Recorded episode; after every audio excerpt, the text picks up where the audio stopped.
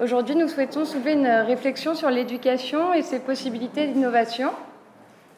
Et pour commencer cette séance, je souhaite reprendre une conférence intitulée Éduquer le citoyen, un métier impossible Point d'interrogation.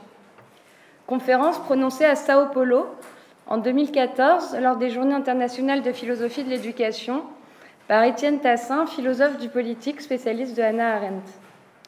Alors voici comment il formulait le problème philosophique que pose l'éducation. Comment l'institution scolaire peut-elle être capable de porter la charge d'une émancipation quand elle recourt à des méthodes coercitives et tente à s'épuiser dans une gestion policière des collectifs d'élèves? Comment l'assujettissement que peut produire l'école pourrait être le lieu et le mode d'un apprentissage de la liberté, d'une accession à l'autonomie ou d'une subjectivation libre. Finalement, comment peut-elle élever des êtres libres si elle les produit, les façonne, les configure à une liberté qui se définirait soit par le refus de se voir formaté de manière autoritaire, soit par la nécessité de s'auto-assujettir au modèle demandé? Pour le dire plus simplement, Comment émanciper des individus, les amener à être libres, sans en passer par une éducation autoritaire qui irait à l'encontre de l'idée même de liberté. Étienne Tassin euh, proposait un renoncement, c'est-à-dire éduquer en renonçant à penser l'éducation comme une fabrication, un façonnement, une production ou une reproduction, en renonçant à penser la communauté humaine comme un ensemble bien ordonné auquel intégrer l'élève. En renonçant à concevoir la liberté dans le sillage de la souveraineté. Parce qu'au contraire, celui qui apprend à être libre désapprend non seulement à servir, mais aussi à commander, c'est-à-dire à se commander et à commander aux autres. Il désapprend la souveraineté en même temps que la servitude. Il fait alors l'épreuve d'une liberté sans pouvoir, et cette épreuve de sa liberté est indissociable d'une épreuve de la liberté d'autrui de ce qui finalement, au nom de la liberté qui nous est commune, est dû aux autres. Tout simplement, ma liberté est indissociable de la liberté de l'autre, et sans doute est là le commencement du vivre ensemble.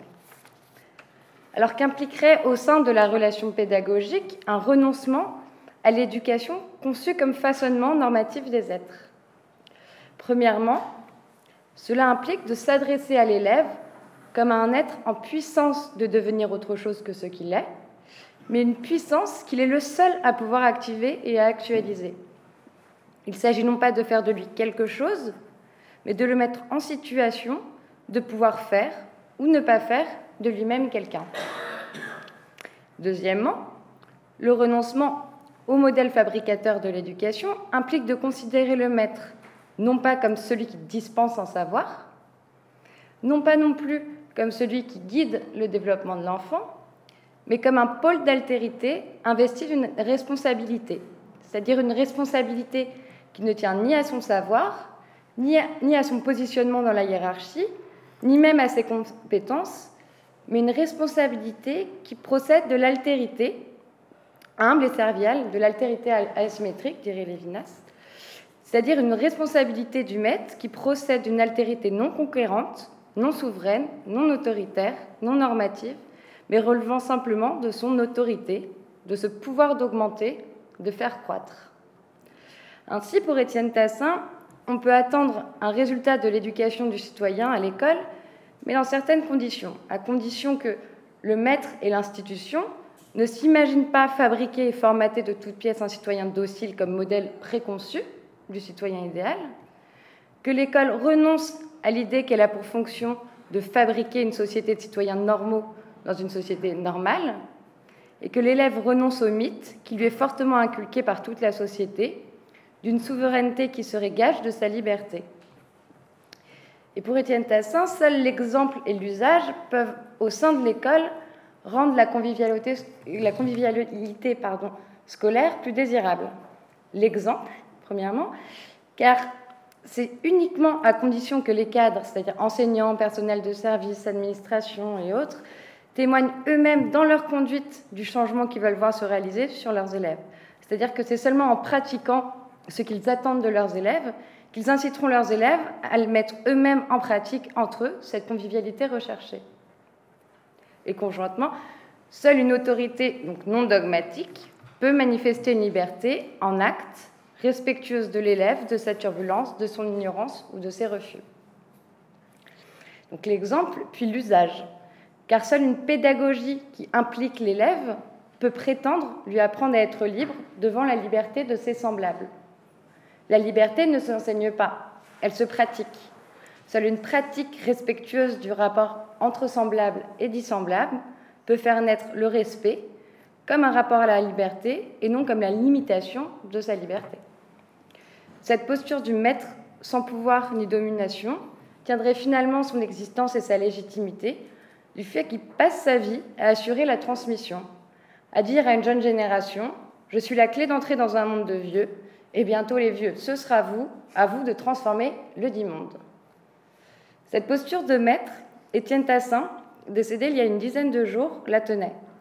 Et je souhaiterais prendre encore quelques minutes pour porter non plus sa voix, mais celle de ses anciens étudiants et anciennes étudiantes, pour porter la voix notamment de Aline, Assunta, Elie, Adrien, Maïté, Mathieu, Mélanie, Michel, Mohamed, Noémie, Ulvika, Valentin, Victor, Vincent et tant d'autres encore, pour porter leur voix par la lecture de ces quelques mots que nous avons écrits ensemble. Étudiantes et étudiants, anciens étudiants et anciennes étudiantes de Étienne Tassin, nous tenons, à, rendre hommage au professeur extraordinaire qu'il était et restera chacun, pour chacun et chacune d'entre nous. Nous avons tous et toutes été intimement affectés par l'annonce de sa disparition et souhaitons lui témoigner notre affection. Étienne Tassin était un éducateur et un pédagogue rare, toujours disponible, toujours à l'écoute.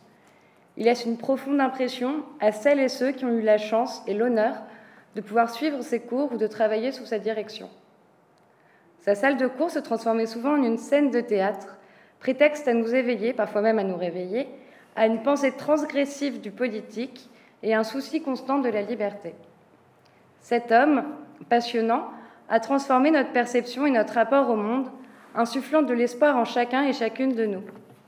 Il a su nous toucher de manière singulière en nous donnant le courage et la puissance de commencer toujours, ensemble, avec et pour les autres. En ce moment douloureux, nos plus sincères condoléances vont à sa famille et à l'ensemble de ses proches, auxquels nous adressons tout notre soutien et notre amitié. Alors oui, disons-le, cher Étienne, tu as réussi à transformer l'éducation, à transformer cette condamnation à devoir réaliser un métier impossible, non seulement ce désir réaliste de l'impossible, mais plus encore en impossible désirable et à tout jamais réalisé, et nous t'en remercions. Merci.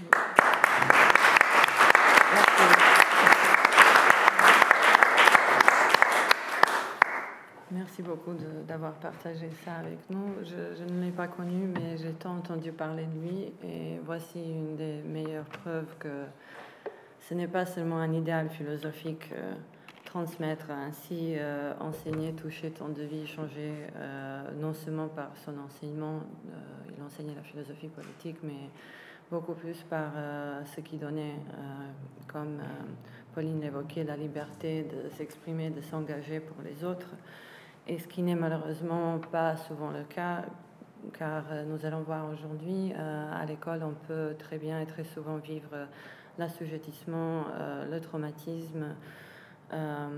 et aujourd'hui, toute la question sera de penser comment, comment pallier à ça, comment être responsable face à l'expérience de la fragilité de l'autre comment euh, être à l'écoute, comment euh, envisager une école de la compassion où, on donne la parole aux jeunes.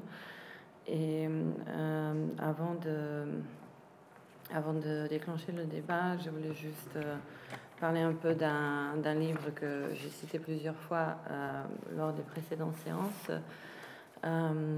notamment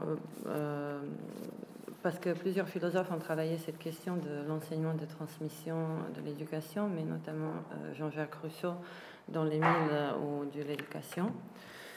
Et euh, je pense que le lien euh, avec ce que je voulais dire sera de démontrer que toute profession devrait être formée à la relation parce que ça ne, ne vient pas de soi. malheureusement, pas tous les enseignants ne sont, ne sont pas comme Étienne.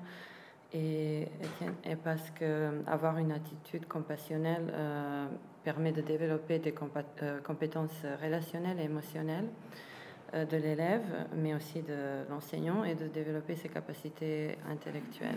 Et même, on verra avec Rousseau, son sens moral. Euh, donc la question cruciale dans l'Émile, euh, c'est quand est-ce qu'advient l'éducation morale? Et Rousseau refuse l'idée que l'éducation morale advienne, euh, advienne avant l'adolescence parce que l'enfant est incapable, selon lui, d'accéder aux idées abstraites du bien et du mal, du juste et d'injuste. Et c'est seulement à l'âge de l'adolescence qu'il pourrait plus ou moins y accéder. Avant ça, c'est que des obligations et des devoirs vis-à-vis soi-même, les autres, ou l'idée de respect de la propriété.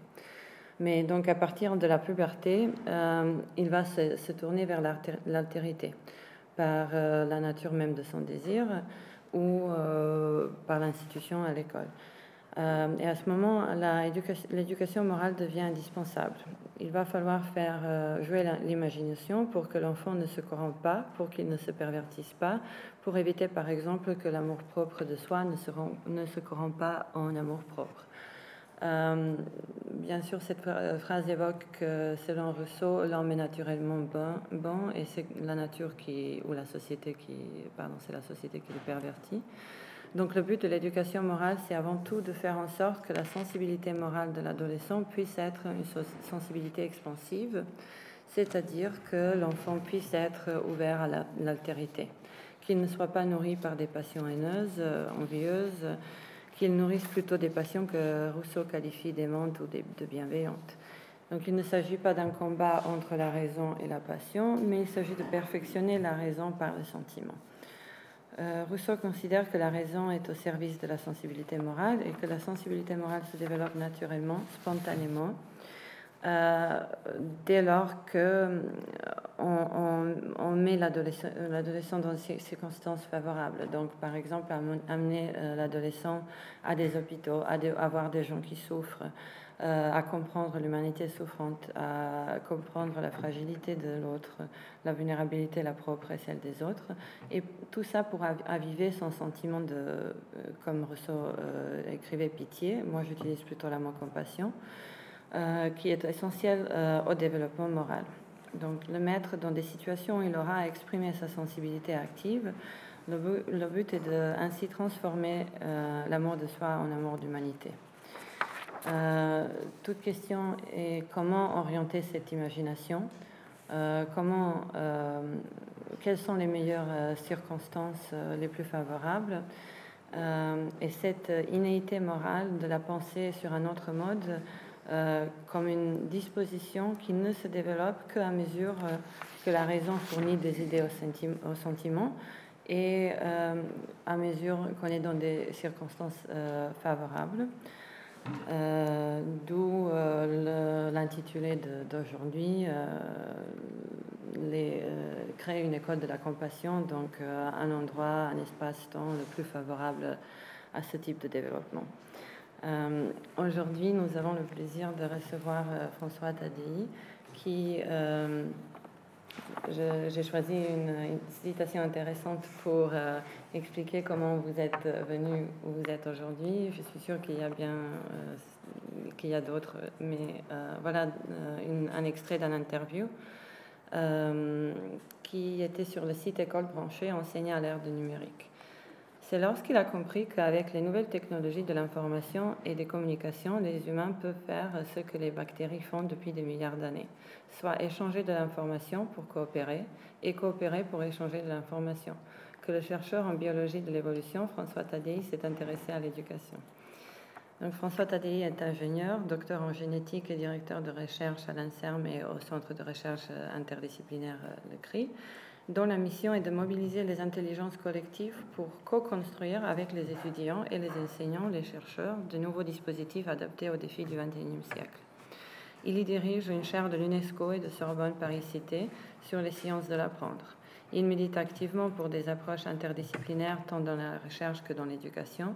Il est auteur de nombreuses publications dans les revues scientifiques internationales telles que Nature, euh, PNAS euh, ou Sciences François Tadei a notamment contribué à France 2025, diagnostic stratégique, 10 défis pour la France, aux réflexions de la Commission européenne sur le rôle de la créativité dans l'éducation, à l'élaboration de, la stratégie nationale de l'enseignement supérieur et au Conseil d'orientation stratégique de France, euh, Université numérique. Euh, il a euh, aussi initié le projet S'aventurier à l'école de la recherche qui est déployé dans 20 écoles de la mairie de Paris depuis la rentrée 2013.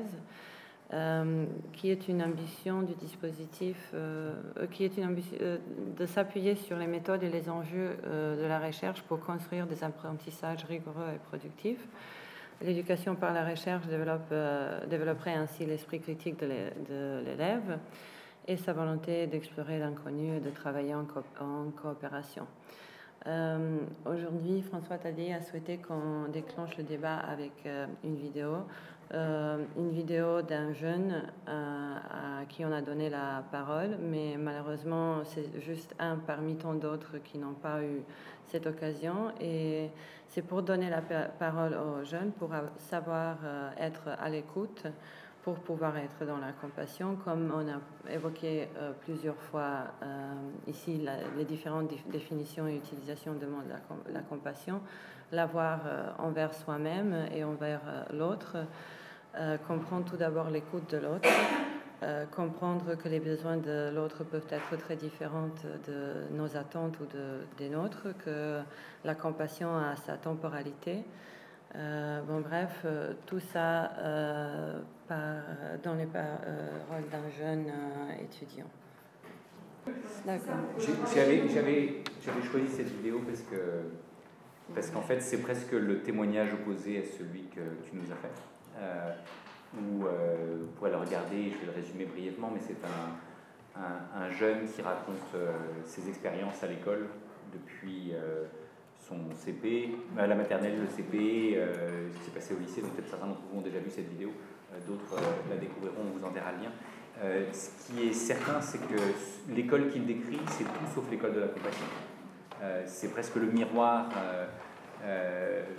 négatif de ce que pourrait être euh, l'école de la compassion. Et donc, euh, ce qu'il décrit, c'est pas une école extraordinaire, hein. malheureusement, c'est une école que beaucoup d'entre vous ont connue. Il décrit aussi des profs qui sont différents, et tu nous as parlé d'un véritable mentor, et je pense que c'est. Il y a évidemment des gens euh, qui, savent faire preuve de compassion dans les écoles, mais malheureusement, l'institution elle-même n'est pas organisée autour de ça. Et, et, les enseignants sont formés à beaucoup de choses, mais certainement pas à ça. Euh, donc ça, c'est peut-être un, des défis euh, euh, qu'on peut essayer de, discuter tous ensemble aujourd'hui, en s'interrogeant sur bah, qu'est-ce que serait une école dans laquelle, pour reprendre ce que tu disais, on apprend à grandir et on n'impose pas la manière dont on doit grandir. on n'est pas une école de formatage, mais une école de, ce que les Japonais appellent l'ikigai. Je ne sais pas si vous connaissez ce concept. Euh, Ikigai, c'est le concept qui est à c'est un peu le sens de la vie pour les, pour les Japonais. Euh, c'est ce qui est à l'intersection de ce que l'on aime faire, de ce que l'on sait faire ou qu'on peut apprendre à faire, de ce dont le monde a besoin et ce pourquoi on peut trouver les ressources pour le faire. Euh, et donc si vous avez la chance de trouver un métier qui vous aide à réaliser votre Ikigai, comme le disait Confucius par ailleurs, vous n'allez jamais avoir l'impression de travailler vous aurez trouvé un travail dans lequel vous vous épanouirez vraiment. Euh, et donc, est-ce que, est-ce que donc, l'ikigai, on peut euh, le rechercher pour chacun d'entre nous, pour chaque jeune, mais on peut aussi le regarder euh, du point de vue de l'institution. Qu'est-ce que, que devrait être l'ikigai d'une institution? Chaque institution, l'hôpital, l'école, peut avoir un, autre ikigai, mais chacune d'entre elles peut s'interroger, en particulier ces, ces lieux qui sont des lieux où on prend soin, on prend soin de celui qui souffre, on prend soin de celui qui grandit, et celui qui grandit peut lui-même souffrir, euh, mais on prend aussi soin de ceux qui prennent soin. Euh, et ça, on a besoin d'arriver à le faire. Euh, et ces institutions, aujourd'hui, elles ne prennent pas forcément soin de ceux qui y sont, et elles n'apprennent pas, elles apprennent pas forcément suffisamment d'elles-mêmes. donc ces institutions elles-mêmes sont en souffrance. Mais qui prend soin de l'institution souffrante, euh, si ce n'est euh, ceux qui la composent et ceux qui la dirigent euh, Et donc, mais en même temps, si, si cette institution n'apprend pas, si elle n'est pas capable de lire la souffrance de chacun, si elle n'est pas capable de prendre en compte la vulnérabilité de tous, elle ne peut pas vraiment les aider à grandir. Et donc c'est peut-être ça le, le, défi, et que ce soit une école, un hôpital ou, ou d'autres institutions, comment est-ce que ces institutions peuvent apprendre à s'ouvrir à l'autre et à, à, dire les difficultés? Et chacun d'entre nous a besoin d'apprendre, euh, apprendre à, dire ses émotions, apprendre à recevoir celles des autres, apprendre à agir de manière responsable qui aide l'autre euh, à dépasser euh, les difficultés que chacun d'entre nous peut, peut, connaître à un moment donné ou à un autre. Je pense que c'est un peu ça le, défi qui est devant nous. Et Honnêtement, je ne sais pas ce que c'est qu'une école de la compassion. Euh, j'ai accepté le défi de, ce titre. Euh, donc, si vous êtes venu pour euh, avoir la réponse, je suis plutôt moi venu pour, discuter avec vous de ce que ça pourrait être. et, cette vidéo est plus un exemple de ce que ça ne devrait pas être. Ça ne devrait pas être. et je pense qu'on a besoin de, typiquement dans une école de la compassion, de donner la parole aux jeunes. et je pense que c'est quelque chose qu'on fait trop peu. et c'est pour ça que on avait choisi, et je suis désolé que, la technique n'ait pas complètement suivi, même malgré vos efforts. Mais, euh, voilà, vous connaissez suffisamment de, cas. Et la question, c'est un peu comment est-ce qu'on peut donner la parole à, ceux qui sont dans cette école, qui éventuellement sont en souffrance, ce qui inclut euh, certainement un certain nombre d'élèves, dont, ce jeune, euh, ce qui inclut aussi des profs. Il y a jusqu'à 16% des enseignants qui sont en souffrance, voire en dépression. Euh, à l'hôpital aussi, il y a un certain nombre de, évidemment de patients qui souffrent, mais également de soignants euh, qui souffrent. Euh, et donc si on ne sait pas prendre soin de, de, ces adultes qui ont la responsabilité d'aider les autres, alors eux-mêmes ne seront pas capables d'accompagner autant qu'ils le pourraient les autres. Et donc, je pense qu'il faut, savoir donner la parole à, tous ces acteurs, savoir entendre ces souffrances et savoir organiser pas simplement un bureau des plaintes, mais des lieux où on puisse co-construire des solutions à partir de ça. Parce que la compassion, ça n'est pas simplement euh, entendre la souffrance de l'autre, c'est euh, être capable de chercher des solutions qui vont euh, l'aider à, avancer. Ce qui suppose évidemment d'avoir vraiment compris les causes profondes de sa souffrance, ce qui n'a jamais rien d'évident, et ce qui suppose aussi de, savoir mettre en œuvre des solutions. Et ces solutions, on ne peut pas les imposer, on ne peut que les proposer et les partager et idéalement les co-construire euh, avec les personnes qui sont euh, en situation de souffrance. Et euh, donc voilà, fondamentalement, encore une fois, je n'ai pas la solution, mais on voulait ouvrir le plus tôt possible le, débat avec vous pour faire réagir sur ce que on vient de, dire.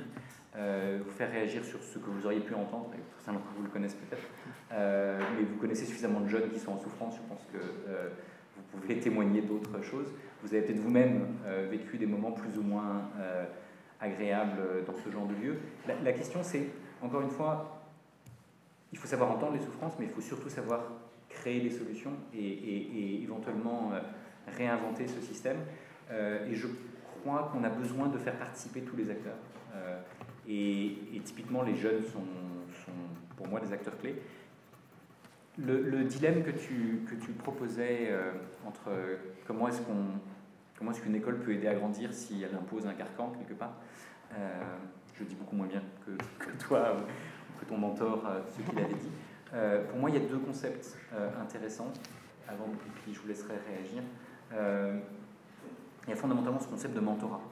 Je ne sais pas si vous savez, mais le premier mentor de l'histoire, c'était un mentor avec un N majuscule, c'était son nom.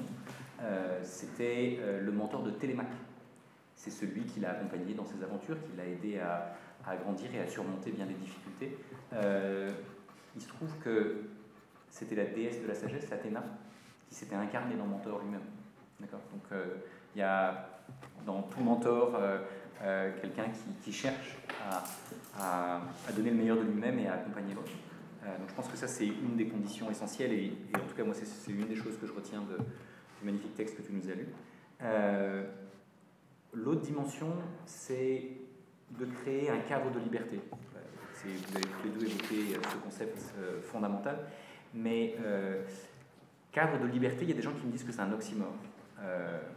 Et puis j'ai eu la chance de rencontrer des juristes qui m'ont dit qu'en fait c'était la définition de l'état de droit. Donc je ne sais pas si l'état de droit est un oxymore ou pas, mais c'est une réalité qui est évidemment une réalité pour laquelle il faut se battre régulièrement, mais, mais c'est un cadre de liberté qui est évolutif. et je pense qu'on a besoin de cadres de liberté évolutifs. Et la loi évolue en fonction de tout un tas de questions de société et de, débats politiques et d'engagement. Mais euh, les cadres de liberté évolutive que peut être l'école, ou plus généralement un cadre éducatif, on voit bien qu'on ne donne pas les mêmes libertés à un enfant à 2 ans, à, 12 ans ou à 18 ans. Sa capacité à traverser la rue seule, à traverser la ville seule, va évoluer euh, assez clairement euh, en fonction de son âge et en fonction de sa capacité et son autonomie. Mais ça suppose bien d'être euh, capable de faire évoluer ce cadre de liberté avec lui. Euh, euh, et, je pense que cadre de liberté évolutive, ça fait clé comme acronyme, et on peut rajouter un F pour que ce cadre de liberté évolutive soit fécond. il faut qu'il ait été à l'écoute de ceux qui bénéficient de cette liberté et qui peuvent éventuellement revendiquer des évolutions du cadre. Et, je pense qu'on on, le fait tous, en tout cas quand on est parent, euh, on le fait euh, avec nos enfants. Et je pense que quand on, a une responsabilité d'éducateur, euh, on cherche à ajuster au fur et à mesure des évolutions des jeunes et de leurs revendications, et aujourd'hui de l'évolution de la société, de l'évolution des technologies. Quel est, le cadre et comment est-ce qu'il va évoluer Et donc si on est dans un cadre qui est dynamique, c'est un biologiste de l'évolution qui un peu ne sait pas penser autrement que de manière dynamique. Euh, je pense qu'on a besoin de, ça, mais malheureusement aujourd'hui l'école n'est pas un lieu très dynamique. C'est pas un lieu qui, euh, euh, c'est un lieu qui est plus un cadre qu'une liberté. C'est un lieu qui évolue trop doucement. Et, quand on a un lieu qui évolue moins vite que le reste de la société et que le reste du monde, il court le risque de devenir obsolète un jour ou l'autre. Et donc, si on ne veut pas que ce lieu, qui est un lieu essentiel, devienne obsolète, alors il faut penser son évolution. Et encore une fois, pour penser son évolution, on a besoin d'écouter euh, les souffrances, mais aussi les espoirs, euh, les envies, les désirs euh, de chacun, pour essayer de voir comment est-ce qu'on peut faire évoluer collectivement l'ensemble de, des libertés que les uns et les autres peuvent se donner. Humboldt fait partie des gens qui avaient pensé l'éducation à la fin des Lumières, et pour lui, il parlait de l'université, mais c'est vrai plus généralement pour l'école, euh, ça doit être un lieu où on est libre d'apprendre, libre d'enseigner, libre de faire de la recherche, et on peut trouver ses mentors bienveillants qui vont aider à progresser. Mais comme tu le disais tout à l'heure, la liberté des uns peut s'arrêter là où commence celle des autres. Et, euh, donc la liberté d'apprendre peut euh, être confrontée à la liberté d'enseigner. et il faut éventuellement trouver des manières de, discuter des cadres de liberté qui vont permettre de discuter de des envies des uns et des autres et, des manières de faire évoluer euh, ce cadre. Voilà, je vais m'arrêter là et je voudrais euh, surtout euh, vous entendre et essayer de, savoir comment est-ce que vous envisageriez une école de la compassion. Il y a certainement bien d'autres dimensions que celles qu'on a pu évoquer. Il y a certaines choses qu'on a pu évoquer qui vont peut-être réagir. Donc la parole est à vous aujourd'hui.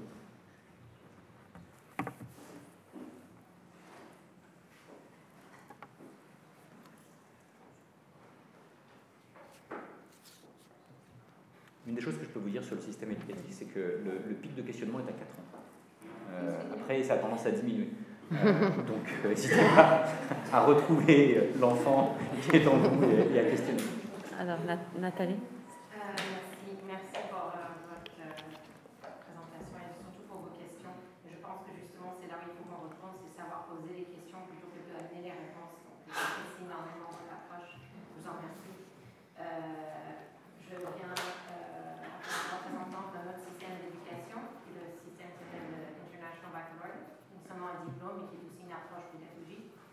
Mais, euh, je mentionne parce que je sais que j'ai un peu un accent, donc on va tout ça. Mais euh, je pense que, en vous entendant, euh, je trouve dommage qu'il n'y ait pas d'enfants ici, parce que je pense qu'ils auraient des super réponses. Ayant vu dans l'école où nous sommes, justement, de donner les clés aux enfants. Et en fait, de leur faire confiance. Et j'ai constaté, parce que je viens du système français, malgré l'accent, j'avais beaucoup d'hésitation à faire confiance que les enfants pourraient avoir des réponses et des bonnes réponses et savoir faire sans qu'on les corrige constamment évidemment, par exemple, je donne un exemple, le premier exemple marquant pour moi, c'était la dictée. Donc le fameux CP où on apprend à écrire et lire. Et ma fille qui est en train d'apprendre à lire et écrire, certes en anglais pour la première fois, mais euh, le prof ne, corrigeait pas au stylo rouge. Il erreurs, peut-être vous êtes à moins 52, de 52 heures, mais en fait, euh, demander à l'élève de corriger ses erreurs et ensuite de les trouver. D'autre part, chaque enfant avait une unité différente. Il devait, eux, savoir écrire quelque chose qu'ils ne savaient pas. D'aller à une dictée et de dire je sais faire déjà ce que je vais faire, on n'a rien appris. Donc l'idée c'est qu'il y a un delta et de laisser les clés aux enfants. Et j'étais assez époustouflée que ça marche. Donc je suis ici pour dire que je sais que certaines pistes peuvent marcher. Je ne dis pas que non plus j'ai des, des, réponses, mais j'ai vu, j'ai témoigné en tant que parent, en tant qu'administration, administratrice d'une école, qu'il y a des choses qui peuvent marcher et c'est vraiment beau à voir. D'une part, et l'autre chose, vous parliez de philosophie, on peut savoir poser des questions philosophiques et le questionnement commence à 4 ans. Mais justement, quand on donne les clés à 4 ans des grandes questions philosophiques, eh ben, je vais vous dire qu'ils nous dépassent tous en deux temps, trois mouvements. Poser des grandes questions existentielles au monde, ils n'ont pas de problème. Donc, ils ont, notamment, ils sont en train, à l'école et en train de primaire, de, pas tester, mais de, de, regarder comment la philosophie peut faire partie du curriculum, comme une question philosophique, et c'est fabuleux. Et, et, vraiment, les enfants peuvent vous poser ensuite des questions. Parfois, je fais un peu bluffé, j'ai du mal à répondre, et je ne suis pas pour la réponse, mais le dialogue super intéressant. Donc je pense que de mettre l'enfant à lui faire confiance, juste tester, dire je te donne les clés, fais-moi ta classe. Ils vont, penser à des choses auxquelles on n'a même pas pensé. Et en termes de technologie, s'il y en a qui sont forts en technologie, je ne veux pas vexer qui que ce soit dans cette pièce, mais je pense que c'est pas le Ils sont tellement plus forts, et notamment en secondaire, par exemple, c'est les étudiants qui aident les enseignants avec la technologie. Ils sont formés eux, et ensuite je les forme parce qu'ils comprennent certainement sais que si vous avez des enfants, des ados, je pense qu'on cherche plus à comprendre les choses, on leur demande comme, comme ça. Donc euh, je pense que c'est de leur redonner les clés, la parole, et aussi, on parlait de liberté des uns et des autres, la liberté de l'un s'arrête le celle de l'autre, mais aussi savoir ensuite, avec ces clés, avoir la conversation difficile. So difficult conversation. Comment on fait pour parler des choses qui sont complexes, qui sont dures? Nous dire on veut tous être amis, mais c'est pas je dirais que c'est de leur donner les clés et puis leur donner des outils ensuite pour écouter ces émotions, écouter l'autre, mais d'avoir aussi, d'arriver ensuite au stade, ok, c'est compliqué, comment on en parle. Voilà. Merci pour ce témoignage. Euh, je, je, je, réagis et puis euh, je prends, on prendra d'autres témoignages. Je suis. Euh, je pourrais témoigner aussi d'un certain nombre de, choses comme ça. Je suis assez fondamentalement convaincu de ce que vous dites. Ce que il y, a, une chercheuse euh, en sciences cognitives qui, serait probablement plus pertinente que moi sur, euh, sur une partie de cette réflexion, puisqu'elle s'appelle Alison Gopnik, elle a beaucoup travaillé sur le développement de l'enfant, euh, et elle a écrit un certain nombre d'ouvrages que je vous recommande sur le fait que qu'on est philosophe et qu'on est chercheur. Et, et, donc cette capacité à questionner le monde, qui a son pic à 4 ans, en fait, cette capacité à expérimenter, à faire des hypothèses, avant même d'être capable de parler, euh, si on apprend à marcher, euh, si on apprend à parler, si on apprend tout ça, euh, voilà, on ne l'a pas appris dans un cadre formel, on l'a appris dans un cadre de liberté qui a évolué, avec, et on l'a appris dans l'interaction, on l'a appris en essayant, on a appris en, faisant des erreurs, on a appris en corrigeant ses erreurs, parce que quand on tombe, on se relève et on essaie de réfléchir à pourquoi, et, ça peut être une réflexion même inconsciente. Hein. Et, ça, c'est fondamentalement euh, le propre euh, de, du, jeune enfant. Et donc, si on est tous nés chercheurs, euh, si on est tous nés philosophes, la question devient qu'est-ce qu'on peut faire pour accompagner ce développement et, ces capacités et, et, à ce moment-là, vous avez tout à fait raison, je pense qu'on peut offrir non seulement un cadre de liberté, mais aussi des méthodologies qui vont aider à mieux se connaître soi-même, euh, qui vont aider à comprendre ses émotions, qui vont aider à comprendre celles des autres, qui vont aider à comprendre comment on peut agir, qui vont aider à comprendre comment on peut se questionner, comment passer d'un questionnement enfantin à un questionnement scientifique, par exemple, ou à un questionnement philosophique, et comment est-ce qu'on peut euh, euh, étayer et aller toujours plus loin. Et, et, et je pense aussi que ce qu'on pourrait rajouter par rapport à ce que vous dites, c'est que les enfants apprennent énormément les uns des autres. De même que nous, on peut apprendre d'eux, eux, ils peuvent apprendre les uns des autres certainement vrai dans une fratrie, c'est certainement vrai dans une école si on, si on le permet, ne serait-ce que ça. Euh, et donc euh, les écoles où on interdit de copier ou de, discuter euh, vont pas forcément favoriser cette euh, capacité, mais euh, on, pourrait parler d'écoles mutuelles qui, au XIXe siècle, avaient montré que cette capacité des enfants à apprendre les uns les autres est en fait plus efficace que des modalités verticales venant de l'adulte. Et, donc on, peut s'interroger sur pourquoi est-ce que l'école mutuelle a disparu, ou pourquoi est-ce que Socrate a, mal terminé. et c'est pas parce qu'il n'avait pas la bonne méthodologie, c'était plutôt parce que ça n'était pas accepté à l'époque. Et, donc à un moment donné, on, va finir par parler politique.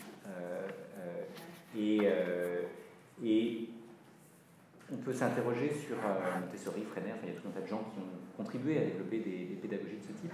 Euh, et on peut aussi s'interroger sur est-ce que la société dans laquelle on vit aujourd'hui est plus à même d'entendre euh, ces anciens ou ces jeunes qui ont envie d'autre chose. il me semble que oui. et voilà, je pourrais témoigner de pourquoi est-ce que je pense que oui, mais à la fois, je sens plus d'écoute ce genre de sujet. Et je sens euh, assez fondamentalement qu'à l'heure où les machines apprennent, euh, à l'heure où l'intelligence artificielle se développe toujours plus vite, on se rend bien compte qu'il faut développer les intelligences humaines, et je dis les euh, à la fois parce que je pense que chacun d'entre nous a une intelligence différente, mais même au sein de chacun d'entre nous, on a différentes formes d'intelligence. On a évidemment une forme d'intelligence logico-mathématique, euh, une, capacité euh, euh, à exprimer nos idées, mais on a aussi une intelligence émotionnelle, on a une intelligence artistique. Enfin, bah, il y, a, donc plus de 7 milliards de formes d'intelligence et il faut toutes savoir les, développer. Madame, excusez-moi. on a fait quelques jours un stage au Samana, qui est un centre créé par Pierre Rabhi et quelqu'un d'autre à la Drôme et on a découvert euh, l'école de la compassion. C'est un terme que je de découvrir maintenant. Ils ont une école pour les petits euh, où l'objectif n'est pas changer euh, la personne, mais les dynamiques collectives. Et j'ai découvert avec un grand étonnement que c'est ce changement qui est essentiel. et les enfants commencent chaque lundi par une heure de philosophie où ils vont discuter les questions du monde. Euh, et ils règlent les conflits entre eux de façon collective, euh, des approches que je ne vais pas détailler ici. Et ce qui est intéressant, c'est comme il s'agit d'une classe unique, euh, je ne suis pas française, donc je ne sais pas vous expliquer très bien ça, peut-être que le fera. Donc jusqu'à 10 ou 12 ans, ils sont là. Euh, cette entrée le plus grand vers le plus petit et vice-versa est quelque chose qui est arrivé naturellement. Et ça décharge beaucoup les profs aussi. Et c'était extrêmement intéressant, c'est le, concept de liberté, de compassion, de régler les conflits avec l'autre de façon différente. Euh, ça s'est fait que par une interaction collective. Je pense que malheureusement, moi je suis italienne, euh, l'école est centrée euh, sur l'éducation de l'individu et pas sur les changements des dynamiques collectives. Tout à fait, merci pour ce, témoignage. Je pense que on met les individus même en compétition les uns avec les autres. Euh, ce qui, euh, si on avait entendu le témoignage de ce jeune, euh, lui, c'est ce dont il souffrait le plus. Non pas qu'il ne soit pas capable de, réussir dans cette compétition, mais parce qu'il voyait les dégâts, en particulier sur les autres. donc sa propre compassion faisait son mal-être dans ce système, et, c'est un, jeune, on ne l'a pas entendu, mais à 6 ans, il était prêt à se jeter sous une voiture si on ne changeait pas d'école. Et euh, à l'adolescence, il a fait une tentative de suicide euh, parce que euh, à chaque fois, il, a été confronté à, des difficultés qui sont de cet ordre-là, qui sont on, privilégie l'individu et on déshumanise en fait le collectif et, on, empêche les relations et, c'est ça qui le faisait profondément souffrir. et il a eu la chance de rencontrer des enseignants qui ne sont pas comme ça, bien sûr. Mais, mais en tout cas, il exprimait fortement sa souffrance et, le fait qu'il était prêt à, à, sa vie. Euh, donc je pense qu'il y, a des souffrances et, effectivement il y a des écoles. Et celle que vous décrivez euh, en études, il y en a heureusement d'autres euh, en France et par ailleurs. Il y a un film qui s'appelle Une des folles par exemple, où vous pourrez voir un certain nombre de, modalités d'école qui, cherchent à être à l'écoute des élèves. je ne pense pas qu'il y ait un modèle de l'école de la compassion, mais je pense qu'il y a des écoles dans lesquelles on, se pose la question, et se posant la question, eh bien, on apporte des réponses, alors que si on ne se pose pas la question, parce qu'on est dans des écoles de la compétition, eh bien, on ne va pas pouvoir faire autre chose que qu'atomiser quelque part les, les, individus, et donc tuer les dynamiques collectives que vous appelez de vos voeux. Et je pense qu'un des autres points que, que j'ai entendu dans ce que vous avez dit, c'est le, le, fait que c'est une école multi-âge, où il y a des grands et des petits, et que euh, cette solidarité, euh, cette capacité à écouter l'autre va se mettre au cœur. Euh, il y a une autre vidéo que j'aurais pu choisir, qu'on pourra peut-être mettre des liens, sur une école canadienne, par exemple, dans laquelle on, on, interviewe ces jeunes, on leur donne la parole, et, et on entend par exemple des, des garçons en particulier, et des grands garçons qui aident des petits en fait, apprennent énormément. ils apprennent à écouter l'autre, ils apprennent la compassion, ils apprennent. Euh, et c'est euh, peut-être plus important pour les grands que pour les petits, et peut-être plus pour les garçons que pour les filles, parce qu'on est plus ou moins. Euh, malheureusement, il y avait un article dans le monde aujourd'hui qui reparlait des métiers du care, comme sage-femme, dont le nom est relativement genré, vous en conviendrez, et même infirmière ou puéricultrice, euh, c'est des métiers où euh, les pourcentages de femmes oscillent entre 85 et 99 euh, Et donc si on n'apprend pas aux jeunes garçons en particulier à prendre soin des autres, alors effectivement, ces métiers resteront aussi genrés qu'ils le sont aujourd'hui. Par contre, si on permet à ces jeunes garçons de développer leur compassion, comme aux jeunes filles bien sûr, mais en particulier à, leur égard, Juste euh, si on faisait des statistiques sur le, les, hommes et les femmes dans cette salle, on voit bien que les sujets qu'on porte ce soir, euh, il y a, y a pas une complète euh, égalité. donc il y y, y a, probablement besoin de travailler, encore une fois, sur tous, mais en particulier sur, sur les jeunes garçons et leur donner la possibilité de comprendre la vulnérabilité, d'accompagner l'autre et de comprendre leur propre vulnérabilité et de l'admettre. Euh, je pense que c'est en fait fondamentalement les faire grandir.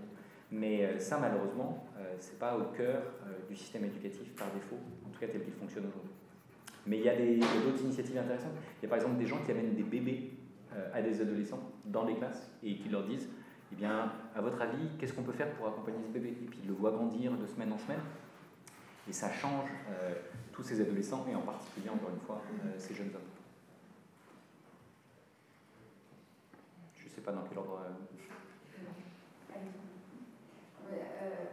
je disais, oui, il y a un problème euh, qui est fondamentalement politique parce que on, connaît toutes ces écoles, effectivement, dites parallèles, il y en a même un certain nombre en France maintenant. Euh, il y a eu toutes les réflexions avec les pédagogies euh, Montessori, Freinet, qui sont quand même pas récentes, mais on a l'impression que l'institution école fonctionne dans son coin, que toutes ces initiatives fonctionnent dans leur coin, qu'il n'arrive pas à, avoir une, une, vraie rencontre le système éducatif et qu'il effectivement à, être autre que ce qu'il est. Je, je, voudrais renchérir là-dessus. Je vous en prie, je vous en prie. C'est notre sujet, en fait. Vous voulez, vous voulez ramener le politique, justement, parce que vous voulez vous reposer la question tout à l'heure, vous disiez, euh, euh, je pourrais dire pourquoi la société nous semble plus euh, propice aujourd'hui, pourquoi elle semble plus accueillante à ces idées. Je pense que peut-être comme, comme thématique, comme sujet, oui, mais après, il faut poser la question des conditions matérielles. Et c'est celle-là, parce que ces idées alternatives, ces écoles alternatives. Enfin, on a plein d'exemples de comment faire une éducation nous. Mais maintenant, c'est quoi la, matérialité de l'institution? Qu'est-ce qu'elle permet? Et surtout, qu'est-ce qu'elle permet pas? Ça, on le voit bien. Et, euh, et ça bloque à ce niveau-là. Euh, oui, on est, on est entièrement d'accord euh, sur l'analyse. Ce que je pense, c'est que fondamentalement, le web est un, une structure horizontale sur laquelle tout le monde peut s'exprimer. et l'éducation nationale est un, une, fondamentalement hiérarchique et verticale. Et donc la, confrontation des deux euh, amène forcément à un questionnement, euh, pour pas dire à une transformation. Et donc la transformation, elle n'est pas encore complètement aboutie, euh, très clairement, mais il y a toujours plus de gens qui euh, prennent conscience de ça, ne serait-ce que parce qu'on peut trouver des petites vidéos qui nous racontent que d'autres écoles sont possibles. Quand on ne connaît qu'un système, on a du mal à en imaginer un deuxième. Si on en découvre un autre parce qu'on a voyagé, parce qu'on euh, a utilisé, on a vu une vidéo, on a utilisé Internet, on a, discuté avec des gens, à ce moment-là, on se dit, mais finalement, pourquoi est-ce qu'on n'a pas accès à ça pour nous, pour nos enfants? Euh, Les jeunes eux-mêmes euh, revendiquent toujours plus ce genre de choses. Moi, par exemple, j'ai rencontré un certain nombre de lycéens français qui se mobilisent sur la transformation du lycée qui est en cours, comme vous le savez, mais qui vont discuter avec des jeunes lycéens d'autres pays, qui s'organisent, qui utilisent le web pour, pour partager, qui voyagent, qui racontent ça. Donc Erasmus a, contribué à, changer la vision de l'université, même si l'université a peu changé aujourd'hui par rapport à, ça, mais cette diversité des, des, perspectives, elle est beaucoup plus présente aujourd'hui qu'elle ne l'était hier. et à partir du moment où on sait que d'autres possibles existent, on peut éventuellement revendiquer quelque chose qui ne soit pas juste interdit d'interdire, par exemple, ou pour reprendre des slogans qui, on célébrera peut-être aujourd'hui cette année, puisque ça fait 50 ans. Mais, euh, mais donc il y a, d'autres choses qui sont possibles. On n'est pas simplement dans euh, on veut pas ça, on peut reprendre je crois, les Pink Floyd, euh, les Kids Alone, etc. Donc on n'est pas uniquement dans ce modèle-là, on peut proposer des choses alternatives et qui fonctionnent. et pas simplement vouloir détruire le système précédent. Donc ça, je pense que c'est, on peut, on peut co-construire des solutions probablement plus adaptées.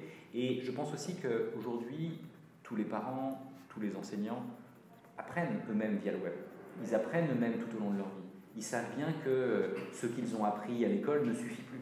Ils savent bien qu'on est dans une autre dynamique et que apprendre à apprendre, apprendre à être créatif, apprendre à être empathique, euh, c'est des choses qu'il faut savoir euh, parce que euh, les machines, elles, ne savent pas faire ces choses-là. Et donc, je pense que la, réflexion progresse en chacun de nous, mais aussi collectivement.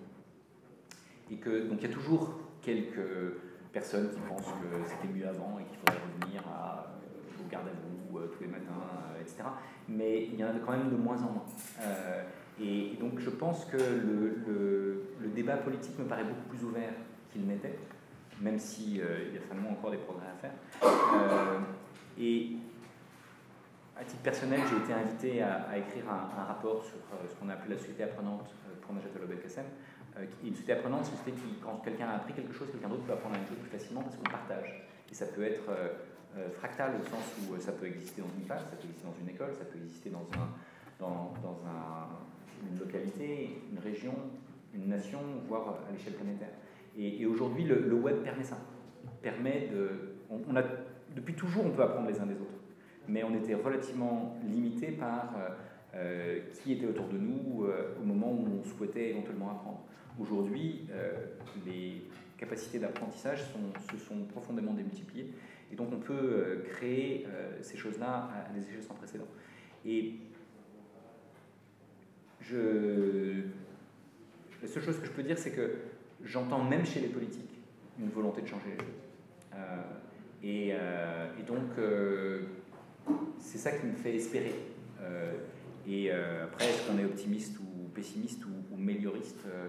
Pour reprendre euh, le mot juriste, c'est peut-être un, mot à préciser, c'est euh, la capacité à, indépendamment de savoir si on est parti dans une bonne ou une mauvaise direction, est-ce qu'on peut contribuer à améliorer les choses. Et je pense que, en tout cas, c'est ma philosophie personnelle, et, euh, évidemment, je ne suis pas le seul. Je pense que les choses sont en train de changer, et elles changeront d'autant plus vite que chacun d'entre nous œuvrera à ce changement.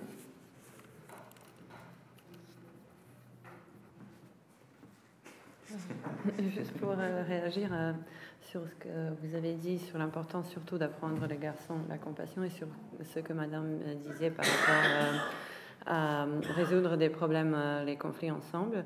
Je pense que tout ça évoque, euh, et la vidéo de Hippolyte que vous n'avez malheureusement pas vue, mais que qu'on vous enverra, tout ça évoque le problème de verticalité, en fait le besoin d'horizontalité, et que, que, lui, il dit, c'est en fait un enfant surdoué mais qui n'a pas réussi à l'école à cause du euh, bullying, en bon français, euh, maltraitance, je ne sais pas comment, harcèlement. Et il explique ça que même euh, ceux qui, ceux qui maltraitent les autres, il y en a, mais ce qui est encore plus compliqué pour lui, c'était de voir, de, se, de devoir choisir le côté de maltraiteur pour ne pas être maltraité lui-même. Et donc, ce type de, de relation verticale qui se formait, euh, sans cesse à l'école était ce que lui jugeait euh, de plus nuisible à, son, à, son, éducation. Je pense que c'est malheureusement précisément ce qui se passe tout le temps. Euh, bien sûr, il y a des nuances, mais même entre professeurs et élèves, et non seulement des élèves. Une des premières problèmes peut-être à résoudre à l'école, en, en, apprenant les garçons la compassion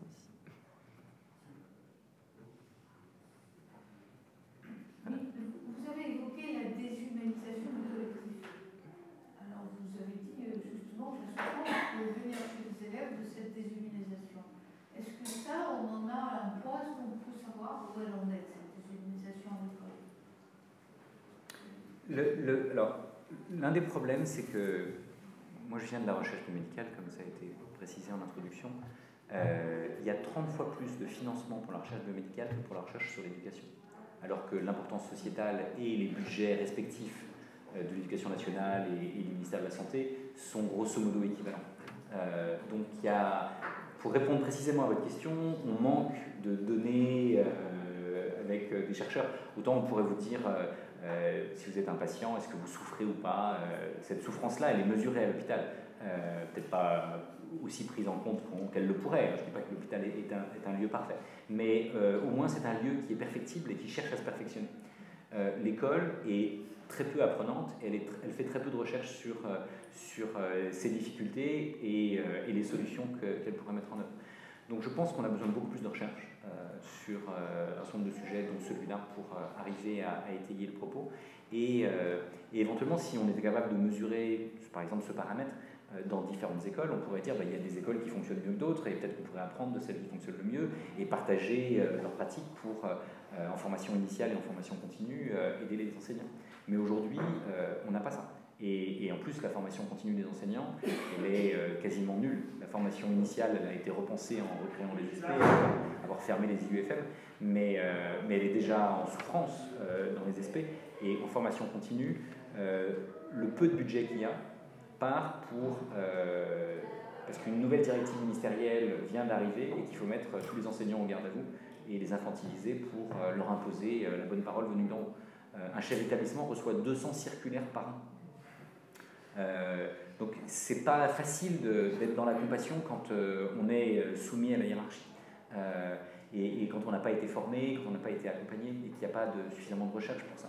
Donc je pense que en, santé, on sait faire une recherche qui est non seulement une recherche de laboratoire, moi j'ai fait beaucoup de recherche de laboratoire, mais on sait aussi faire une recherche euh, qu'on peut qualifier de participative ou une recherche citoyenne dans laquelle on implique les patients eux-mêmes. Euh, et ça, je pense que c'est aussi une des choses qui manque. Il n'y a pas de recherche participative sur l'apprendre ou sur l'enseignement. Euh, on n'interroge pas les enseignants sur leurs difficultés à accompagner les élèves. on les laisse. On les jette dans une classe. Moi j'ai commencé 22 ans, philo on n'a pas dit un seul mot. J'ai évidemment vexé énormément de, garçons et de jeunes filles en leur disant Ah, ça c'est nul. Enfin bon, voilà, c'était. nous jette.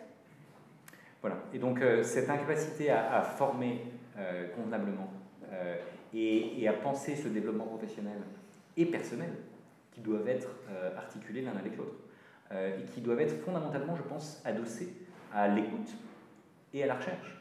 Parce que l'écoute, c'est comprendre les difficultés, et la recherche, c'est peut-être euh, évaluer les différents types de solutions qui peuvent exister. Certainement pas imposer une solution unique euh, à tous, mais dire voici, il y a un ensemble de choses qui peuvent être faites, et certaines sont peut-être plus adaptées aux circonstances qui sont les vôtres. et donc je pense fondamentalement qu'on a besoin de recherche, mais je ne pense pas qu'on a besoin d'une recherche sur plan bande qui remplacerait les circulaires. On, on, aurait 200 circulaires qui arrivent, mais qui sont toutes estampillées cachères avec la recherche. Non, c'est pas ça. Euh, c'est une recherche qui doit être une recherche participative. Et, typiquement, les pays qui ont. Parce qu'honnêtement, il y a des pays qui fonctionnent mieux que d'autres au niveau éducatif. Hein, euh, euh, et qui font mieux réussir les élèves, en particulier les élèves en difficulté. Les élèves qui peuvent avoir des souffrances d'origine liées à leurs problèmes de santé ou, liées à des problèmes psychologiques ou à des problèmes personnels ou à des problèmes familiaux ou, sociaux. alors qu'il n'y a pas moins de difficultés sociales dans d'autres pays, mais ils savent mieux former les enseignants et ils savent mieux accompagner les enseignants dans la résolution des problèmes. Et donc, ce n'est pas simplement des enfants qui sont chercheurs, euh, c'est aussi des enseignants qui sont en recherche de solutions et qui sont accompagnés dans ces dynamiques de recherche et qui, sont, euh, qui appartiennent à des collectifs qui cherchent à trouver des solutions pour la réussite de chacun et le développement et le bien-être des, élèves comme des enseignants. faire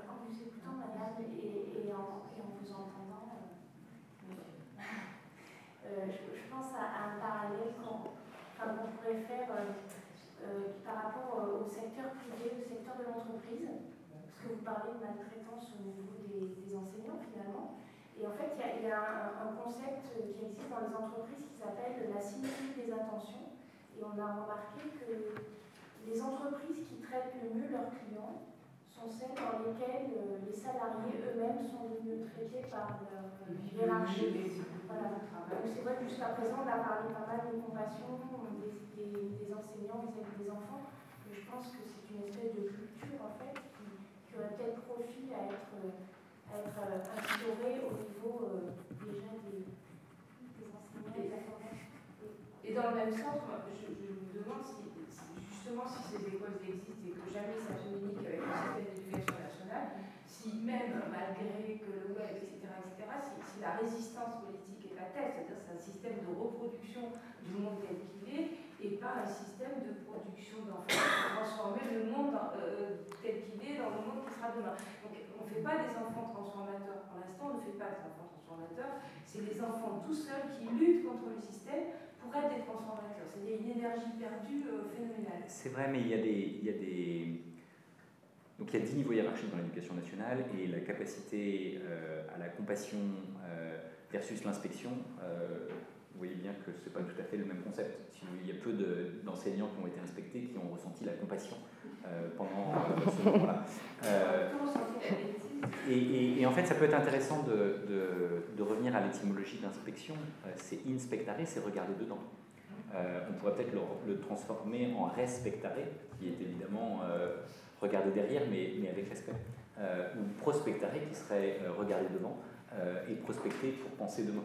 Euh, on pourrait même inventer cum spectare, qui serait regarder ensemble pour euh, essayer d'avancer euh, collectivement. Donc je pense que moi, ce qui m'a surpris quand j'ai préparé ce rapport, c'est que j'ai rencontré à peu près tous les niveaux hiérarchiques de l'éducation nationale, il y en a une dizaine, et j'ai rencontré beaucoup d'acteurs du monde de l'entreprise, du monde syndical, syndicat d'enseignants comme syndicat de, de genre Force ouvrière ou, ou CFDT, et en fait, tous se rendent compte qu'un changement est nécessaire et tous aspirent à ce changement, mais tous pensent que eux ils veulent bien, mais c'est l'autre niveau qui ne veut pas.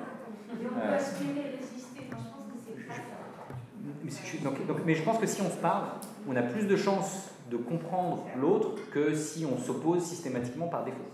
Euh, et évidemment, il y, a un très beau livre euh, que Yann Algan a écrit qui s'appelle La Société de la défiance et qui malheureusement parle de la France. Euh, et quand on fait des comparaisons internationales, le niveau de confiance que l'on a en France, en soi-même, dans les autres, dans l'institution, dans les décideurs, dans la hiérarchie, on est au niveau des Russes et des Turcs. Hein, donc, si, voilà, on, peut, choisir de migrer évidemment, mais, mais ça, c'est un, un, un, un, problème assez fort. Et donc, on a fondamentalement besoin de penser ça. J'ai vu au moins trois mains se lever euh, et, et, je ne sais pas exactement comment on fait. On a pas mis un commentaire sur la société de la défiance, ici de la France beaucoup, ici de Danemark aussi, en disant que c'est un pays dramatiquement euh, défiant il n'y a pas si longtemps que ça. On n'a pas connu cette période-là, mais aujourd'hui, Danemark, c'est le modèle. Donc il y a de l'espoir. Exactement. Non, mais la, la, Finlande a fait changer son système éducatif, la, le Danemark son système de confiance. Donc le, le, le changement est possible. Euh, et donc on peut espérer. Et, euh, et, il faut éventuellement aller voir comment est-ce qu'ils ont euh, conduit ce changement pour retrouver l'espoir quelque part et, et comprendre non seulement que le changement est possible, mais quelles sont les modalités pour que le changement soit possible. Oui, moi j'avais été surprise en essayant de faire d'utiliser les manettes de la main à la page, par exemple, en école maternelle, d'un fort rejet de la part des enseignants qui disaient la pédagogie, c'est nous, vous êtes euh, parent d'élève, vous êtes externe, surtout j'étais enseignante à l'université. On était parqués. Je pense qu'il y a cette méfiance aussi du corps euh, enseignant par rapport à l'apport que pourraient apporté des adultes qui sont autour de ces mêmes enfants qu'on essaie d'éduquer. Première chose. Pourquoi est-ce que ces manettes main à la pâte étaient exceptionnellement bien faites sans doute sur l'apport des expériences sur l'électricité, sur euh, des domaines scientifiques, mais qui pourraient être aussi des domaines de philosophie. Mon frère réfléchir les enfants, ne pourraient pas servir de porte d'entrée pour insuffler à l'école, à tout niveau, en fait, d'autres personnes qui viennent et qui apportent un, un, souffle différent, une vision différente. Ça permet de faire collaborer les enfants, collaborer des enseignants avec des personnes extérieures. Et je pense que c'est dans cette mixité a à gagner. je suis tout à fait d'accord avec vous sur la position pour essayer d'éduquer aussi les jeunes garçons à cette mixité. On parle souvent, euh, on nous fait intervenir comme femmes dans la science pour essayer de dire pourquoi il n'y a pas assez de femmes en sciences. Et je dis souvent, mais il faudrait éduquer les garçons. comprendre qu'on a besoin de cette diversité, de cette mixité pour euh, vivre bien ensemble et pour apprendre mieux tous ensemble.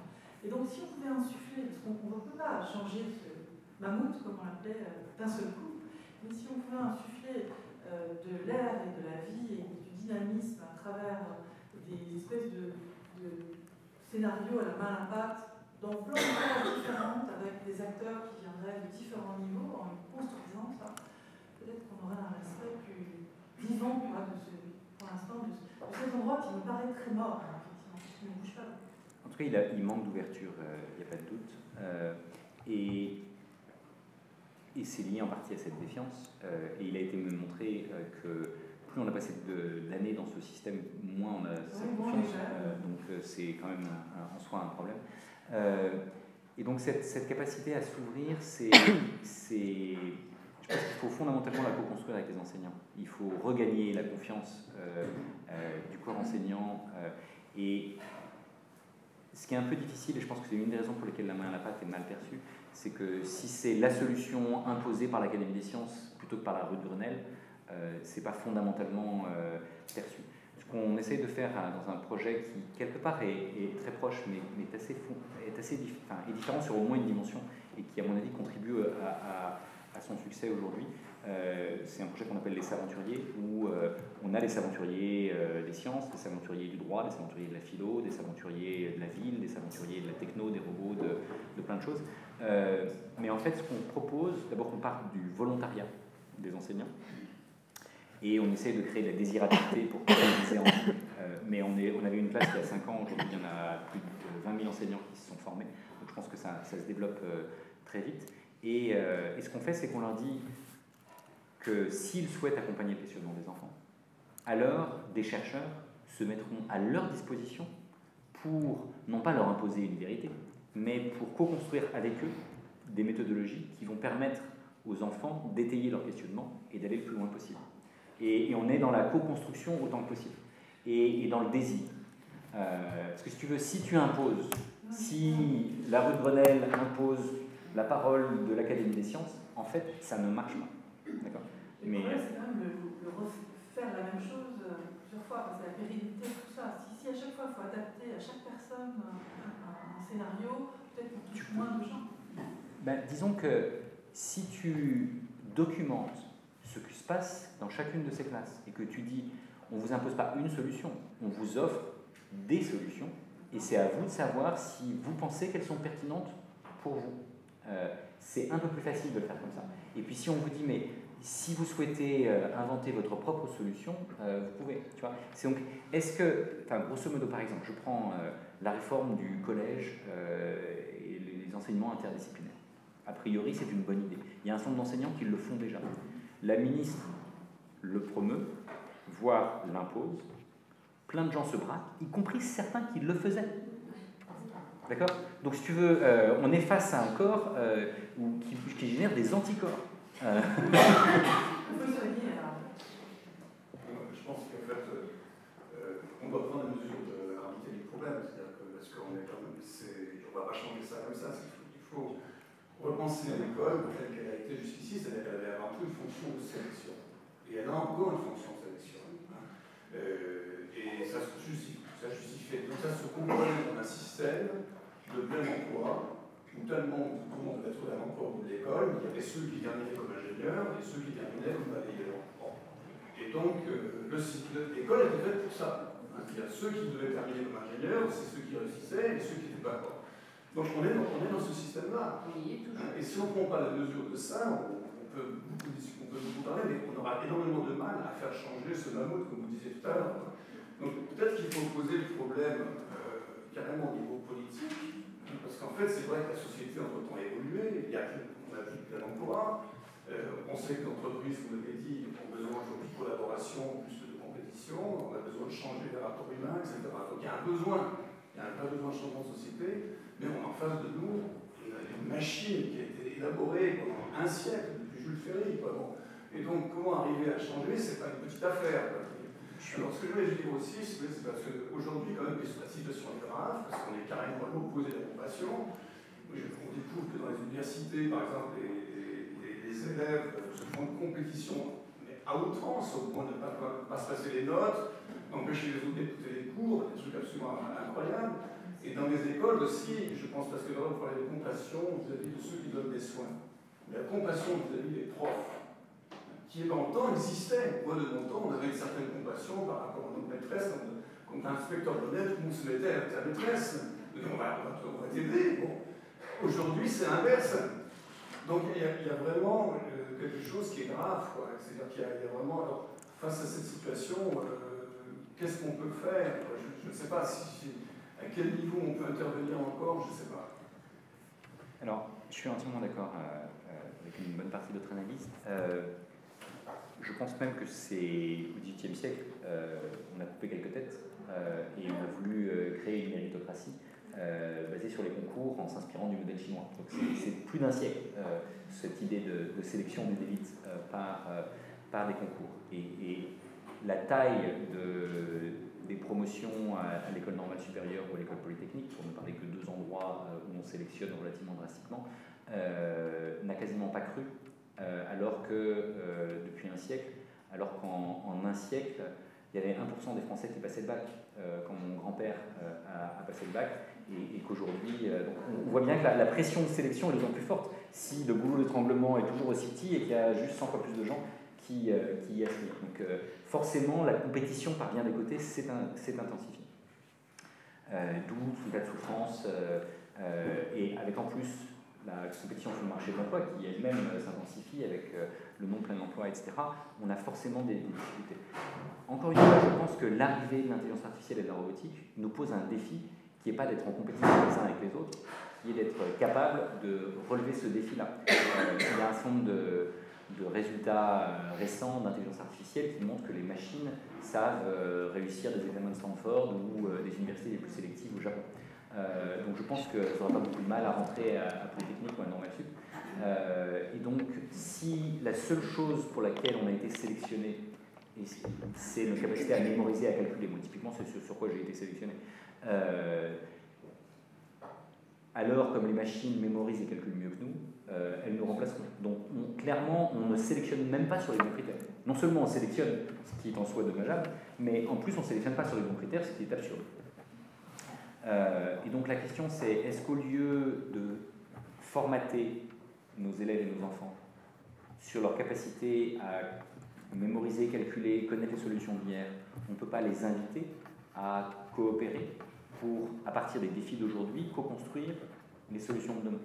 Euh, et être capable, quelque part, d'inventer leur propre métier euh, et de trouver leur ikigai, etc. Donc ça a l'air euh, assez utopique. Donc je vais peut-être donner une ou deux illustrations de ça, et puis je vous donnerai la parole si vous le souhaitez. Il y a des, projets pour enfants, donc je vais parler des aventuriers, un autre projet que j'aime beaucoup s'appelle les bâtisseurs de possibles. les bâtisseurs de possibles, invite les enfants à, comprendre les défis de la planète, euh, vous savez peut-être que les Nations Unies ont défini 17 grands défis, euh, qu'on appelle les objectifs du développement durable, dans lesquels on, retrouve euh, les problèmes climatiques, les problèmes de biodiversité, les problèmes de genre, les problèmes de pauvreté, les problèmes d'éducation, les problèmes de santé, et, voilà, il y a 17 grands défis. et ces 17 grands défis ne sont pas des défis abstraits, ils ont tous une réalité locale que les enfants peuvent comprendre. Et euh, un de ces défis, c'est la faim. Et il y a des écoles qui se rendent compte que, eh ben, en fait, certains des jeunes eux-mêmes souffrent de la faim. Et, euh, et, la classe va éventuellement décider dans un projet bâtisseur de possible de euh, relever ce défi-là, d'aller voir la mairie, de les convaincre de donner un peu de terre, de faire un jardin potager collectif dans lequel les enfants vont mettre la main à la pâte et bêcher et, cultiver et offrir à, à ceux d'entre eux qui en ont le plus besoin les fruits de leur travail, les au sens littéral du terme. Euh, donc ça, euh, c'est possible. et ça cultive littéralement la compassion, mais aussi la créativité, la capacité à coopérer et la capacité à, trouver ensemble des solutions aux défis qui sont ceux que les enfants eux-mêmes ont choisis, mais qui sont aussi ceux des Nations Unies. Et donc les enfants qui participent à ce genre de choses, non seulement développent la solidarité locale, mais comprennent qu'ils deviennent des acteurs de changement et que fondamentalement, face à ces défis-là, euh, ils se doivent de prendre leur part. Euh, Et donc ça, je pense que c'est des, projets qui sont très intéressants. Ce qui est intéressant, c'est qu'il y a l'équivalent aussi chez les grands. et moi, j'ai eu l'occasion de voyager pas mal. Et en, Chine, par exemple, ils ont un, système où il y a 3 millions de candidats pour 3000 places. Donc, la pression de sélection est relativement forte. Mais ils se rendent compte qu'ils pensent avoir les meilleurs. Et en fait, ils se sont rendus compte qu'ils n'avaient les meilleurs que sur un critère qui était celui de l'examen. Mais que quand ils mesuraient la créativité, par exemple, ou la capacité à coopérer, elle diminuait à mesure qu'on préparait l'examen. Euh, et donc, on, aboutit au contraire de ce à quoi on aspire. Et donc, euh, les Chinois, les Indiens ont des systèmes très très sélectifs, parce que quand on a un milliard d'individus, euh, il y a forcément une pression de sélection forte. ils sont en train de revenir là-dessus. Et on a prototypé, par exemple, des écoles d'été ou des écoles d'hiver dans lesquelles on invite ces étudiants à nouveau à partir des, des officiers de développement durable et à essayer d'inventer des solutions. Et on s'aperçoit que dans ce genre de, système ouvert, euh, on avait 3000 candidats, on a sélectionné ceux qui avaient l'air d'être les plus motivés, ce qui est un autre critère que celui de la compétition sur euh, les notes en mathématiques. Et euh, on leur a permis de travailler ensemble. Donc il y avait des, il y avait des gens de 14 ans et d'autres de 50 et, tout un tas d'autres d'âge intermédiaire qui ont travaillé ensemble. Et sur ces outils de développement durable, et ils avaient 15 jours pour prototyper des solutions. Et euh, un de ceux qui a le plus impressionné euh, le jury, avec euh, des gens de l'ambassade de France, des entreprises françaises, indiennes et autres, c'était un jeune qui a, avec son collectif, mais, mais ils ont pensé un gant. Donc c'est un jeune qui était un décrocheur, donc il avait arrêté d'aller à l'école à 17 ans, et ils ont inventé un gant pour les aveugles, pour permettre aux aveugles qui ont un bon sens du toucher de percevoir l'espace physique qui est autour d'eux en utilisant les mêmes choses que ce que font les chauves-souris, c'est-à-dire envoyer des, ondes, obtenir un écho et euh, cartographier les réponses euh, de cet écho dans le gant et vous dire que si ça va vibrer un peu plus de ce côté-là si euh, vous êtes proche d'un objet par ici et un peu moins de ce côté-là s'il y a plus d'espace de ce côté-là.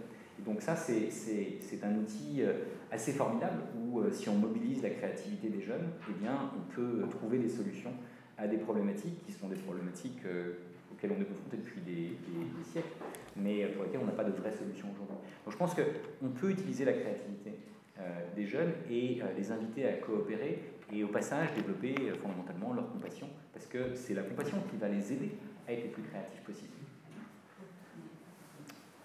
Madame, je crois que vous vouliez dire quelque chose.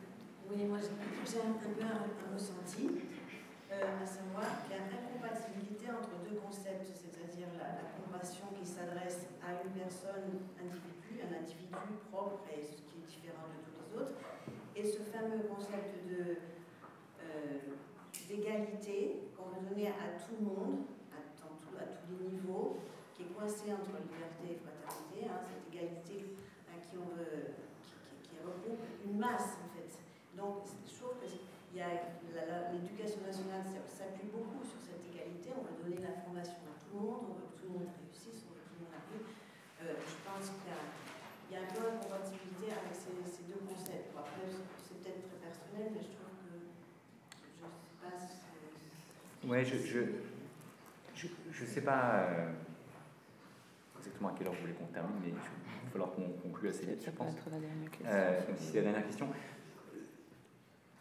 En France, on parle beaucoup de liberté, d'égalité, de fraternité, on met ça au fronton des écoles, euh, et en même temps, on ne peut pas dire qu'on ait donné beaucoup de liberté aux élèves, on en a parlé. Euh, on ne peut pas dire que l'égalité soit là, au sens où euh, le système est plus inégalitaire que dans d'autres pays. Et, la fraternité, qui pourrait certainement s'appuyer sur la compassion, n'est pas non plus au cœur, puisqu'il y a du harcèlement, parce qu'on n'accompagne pas forcément l'écoute de, des besoins de chacun. Euh, et, donc je pense que imposer, enfin, égalité ne veut pas dire uniformité, euh, euh, alors qu'on a tendance à, essayer d'imposer une forme d'uniformité. Et, je pense qu'on a surtout besoin d'équité, hein, de fair en, anglais, en plus de care. Et je pense que c'est deux des concepts qui sont les plus universels. la notion de fairness et donc d'équité, et la notion de, de, de, prendre soin avec les concepts de liberté, de communauté, d'autorité, en particulier d'autorité qui font grandir, et de, de sacré, pour ne pas dire sacrement. Euh, mais on a besoin, je pense, d'essayer de, de, de, repenser chacun de ces mots. Si c'est des valeurs universelles, comment est-ce qu'on les met au cœur d'une école Et donc, qu'est-ce que euh, l'équité dans une école? Qu'est-ce que le soin dans une école? Qu'est-ce que la liberté dans une école? Qu'est-ce que la communauté?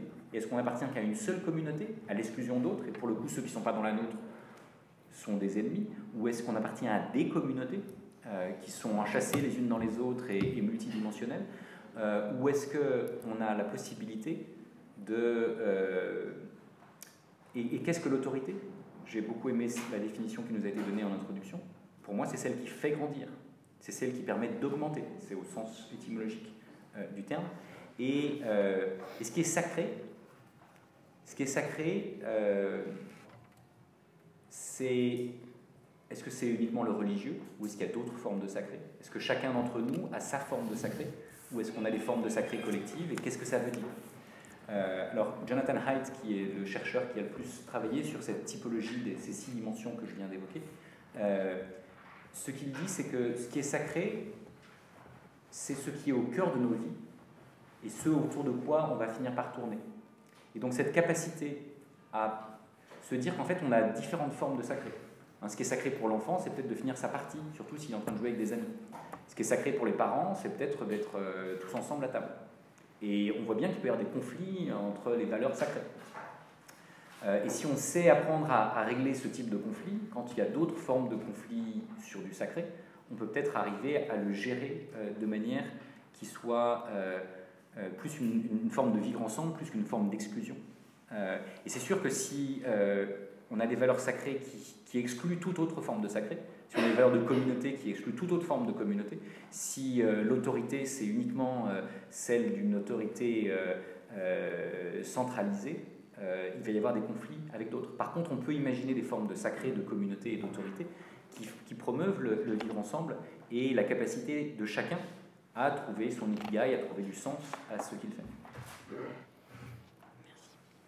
beaucoup. Merci. Merci.